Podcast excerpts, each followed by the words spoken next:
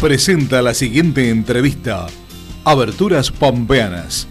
Calidad y el mejor servicio postventa. Ruta 1 y calle 32.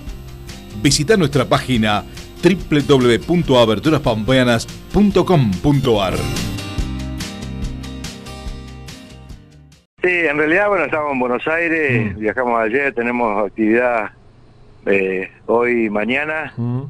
Y el miércoles sí vamos a estar en Santa Rosa recibiendo a Facundo, que está haciendo gira por toda la Argentina, eh, bueno, presentando, eh, si se quiere, la mirada que él tiene con respecto al futuro que debería ser eh, para los argentinos, ¿no? Mm. Él habla mucho de empatía, ¿eh? casi su sello distintivo, ¿no? Sí, es cierto. Será porque, bueno, él con la- tiene en su gen lo de la neurociencia y demás, y bueno, es, es atendible, ¿no? Eh, que muchas veces por ahí también pasa la situación por estados de ánimo o, eh, o relaciones. Así que es un aditivo que tiene él en su parte política que ha encarado desde hace unos años y que a nosotros, evidentemente, al radicalismo le ha venido muy bien porque ha sido una referencia, un emergente importante que oxigenó y por otro lado con un prestigio como el que tiene y en un lugar como es provincia de Buenos Aires que era un bastión si se quiere que estábamos bastante debilitados y vos sabés muy bien de que si nosotros y ya hablando electoralmente y competitivamente si en provincia de Buenos Aires no tenés una buena performance es difícil de plasmar un buen resultado en, en el, el resto del país, digamos, ¿no? Por la, por la cantidad de habitantes que tiene y el peso electoral que tiene. Por lo tanto, la venida de Facundo a nosotros evidentemente nos vino nos vino muy bien. Digo Facundo como otros emergentes que tiene el radicalismo que en la última elección, este, bueno, si se quiere, tuvieron un, una excelente elección como Carolina Lozada de Santa Fe, Mm. eh, Rodrigo de Loredo en Córdoba, bueno, el mismo Tetaz, y bueno, y, y, y Lustó también, que no es tanto un emergente, que ya viene de hace larga data militando, pero es un poco de renovación. digamos. Sí, sí, algunas nuevas figuras que aparecen en el, en el radicalismo con, mucha con mucha fuerza. Me decías que Así estás... que eh, Sí, te eh, decía, bueno, eh, el día miércoles este, Facundo va a venir a, a, a Santa Rosa, vamos a tener primero actividades con medios, después vamos a visitar el parque industrial este, para que, bueno, conozca y vea un poco la realidad de la provincia de La Pampa. Más tarde nos terminaremos en la plaza central de Santa Rosa con un acto masivo que es su costumbre, ¿no? A él le gusta estar con la gente, tener actos masivos como casi tradicionales, digamos. Eh, Sí. Así que bueno, de ahí va, va a culminar su, su actividad. exactamente, una modalidad de actos que hace mucho tiempo no se veía en la Unión Cívica Radical, ¿no? Eh, Sí, digo, tal cual. al aire, Eh, eh, al aire libre, en las plazas, eh, recuperando esa mística de los de los 80. Sí, sí, es algo que ha adoptado él como un- una costumbre de ir a Mm. cada lugar y ser espacios abiertos. Lo está haciendo en todos lados y bueno, y evidentemente le va muy bien, la- hay mucha repercusión. Convengamos que, que Facundo es una figura que trasciende incluso hasta lo, lo político partidario, digamos, ¿no? Por lo tanto, mucha gente se acerca a vida de conocerlo, de verlo y demás. Así que esperamos, en Santa Rosa seguramente vamos a tener un buen marco, lo que, bueno, merece su presencia. Este miércoles en Santa Rosa. Bueno, te aprovecho para tocar otros temas. Me dijiste que estabas en Buenos Aires. Eh, ¿Cómo se está esperando en el Senado este tema que está vinculado con la causa de vialidad y este alegato final de los fiscales? Yo creo que eh, aquí eh, hay una contundencia bastante importante con respecto a, lo- a la acusación ¿no? Mm. de, los fiscales.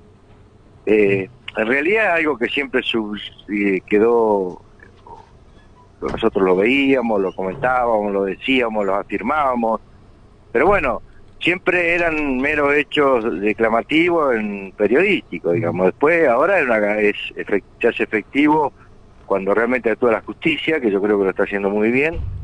Por lo tanto, me parece que mm, a mi juicio hay un resultado que creo que va se va a hacer justicia, ¿no?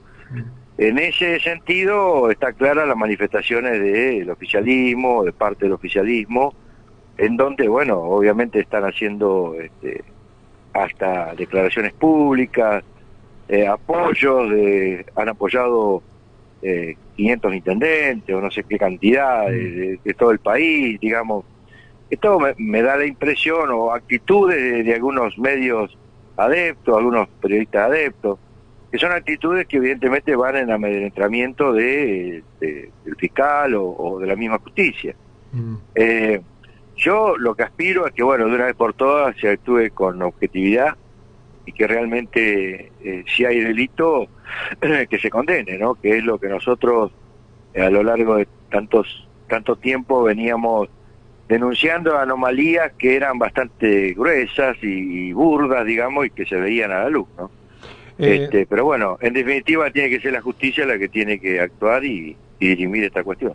Eh, hoy a la mañana, Daniel, eh, cambiando de tema, también hablábamos de eh, el fallecimiento de la cuñada del gobernador de Jujuy, Gerardo Morales, de María Snopek, este, junto a, familiares. y recordaba yo que vos estuviste hace pocos días allí en Jujuy este, dialogando con, con Morales y visitando algunos, algunos temas productivos allí.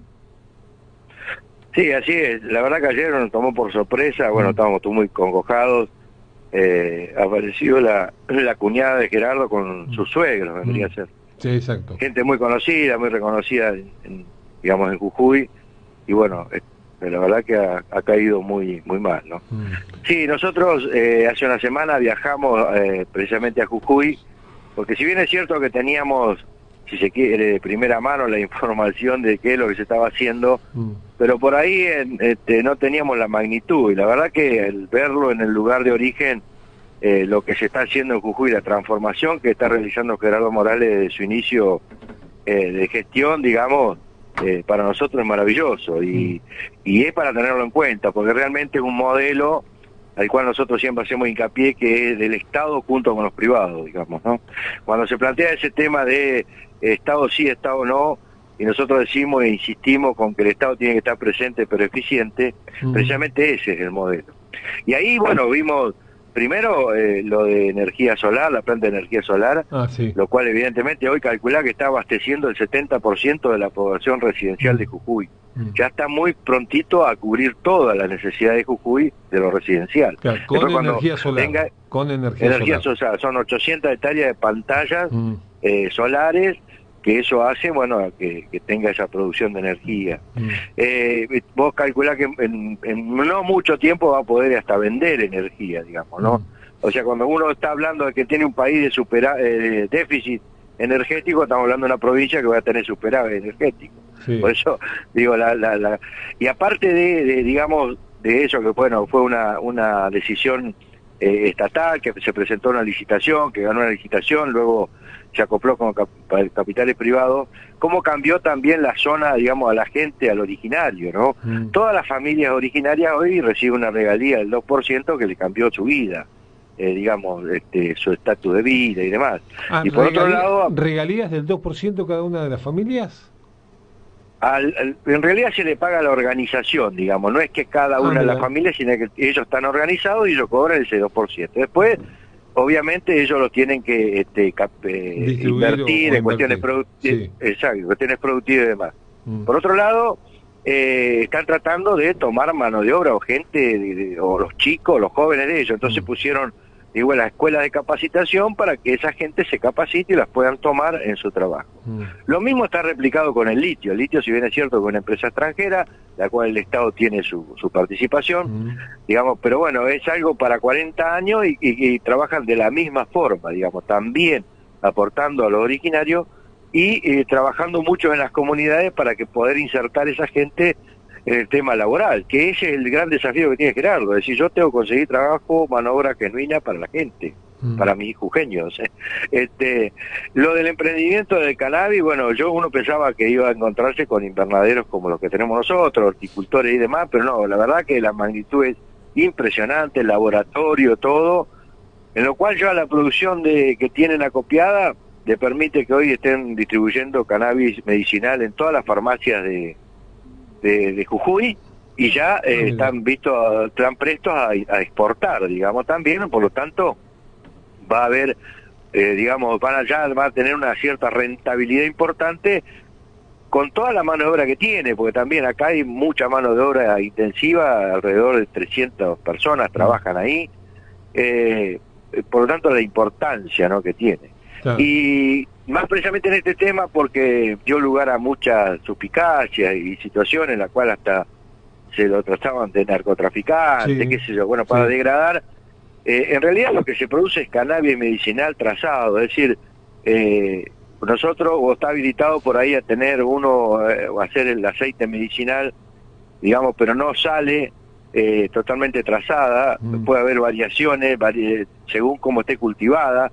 Por lo tanto, eh, esto es totalmente trazado, lo cual un médico sabe qué es lo que está medicando y qué dosis tiene que dar, para ser simple y preciso. Totalmente, totalmente controlado entonces. Totalmente controlado por el Estado. Este, Bien. Sí, sí, sí, por el ANMAT, por el Estado, ah. por todo, digamos. Hay un control sumamente estricto en lo cual pasa a ser un medicamento más del Bademecum, en lo cual este, un, médico ya sabe este, para determinada eh, situación que tiene que enfrentar qué dosis precisa tiene que dar. Daniel, eh, este tema de energía solar que vos viste allí en Jujuy con 800 hectáreas, de energía solar que producen el 70% de lo que consume Jujuy. Digo, ¿es trasladable, por ejemplo, a la provincia de La Pampa? ¿Se puede aplicar en la provincia de La Pampa? Por supuesto, eh, por eso nosotros hemos viajado para, para traer y ver y, bueno, y poder si podemos replicar en nuestra provincia que tanta falta hace mm. este tipo de, de, cuestiones. Yo ya decía en la campaña pasada, La Pampa si no apuesta a lo que es este, la energía, el desarrollo eh, es complicado, digamos. Nosotros, ah. para desarrollar productivamente la provincia, tenemos que tener garantizado en calidad y también en precio lo que es la energía, ¿no? Yo creo que en la provincia de La Pampa podemos tranquilamente estar este, explorando el tema de dos, la energía mm. eólica, que ya sabemos que en parte eh, ya hay pruebas, digamos, en General Hacha, en Valle Dace y demás, Valle Argentino, y, eh, y la energía solar, que estoy convencido de que también es otra alternativa, este, digamos, ¿no? Por lo tanto, me parece que son dos cuestiones que ya nos tenemos que poner a trabajar, porque vuelvo a repetir, este, es el inicio o el principio de, desarrollar una provincia, digamos, la energía es fundamental. ¿no? Eh, visitaste Jujuy y no puedo dejar de preguntarte, eh, en la charla que tuviste allí, seguramente pasaste a tomar algún café por, por algún bar o charlaste con la gente, eh, ¿qué se dice de Milagro Sala?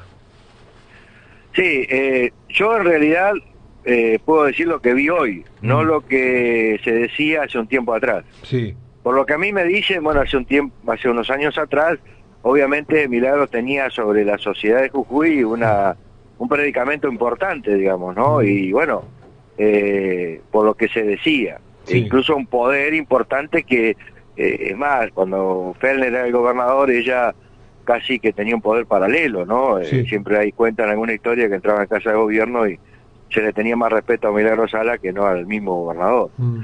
Lo que yo vi ahora, que después de pasar tanto tiempo, es que ya eso este, es como que esa, ese lazo se ha roto con Milagro Sala. Desde un mm. taxista, desde un mozo, he preguntado y todos han dicho, no, no, dice, este, están, este, realmente tiene un apoyo muy fuerte eh, el actual gobernador y la gestión, ¿no? Y, y, es como que salió a la luz toda la situación de que por ahí, este, bueno, estaba, eh, digamos, oculta mm. o pasaba desapercibida, que es la situación en la cual Milagro Sala se manejaba, con respecto a la plata que manejaba, al poder que manejaba.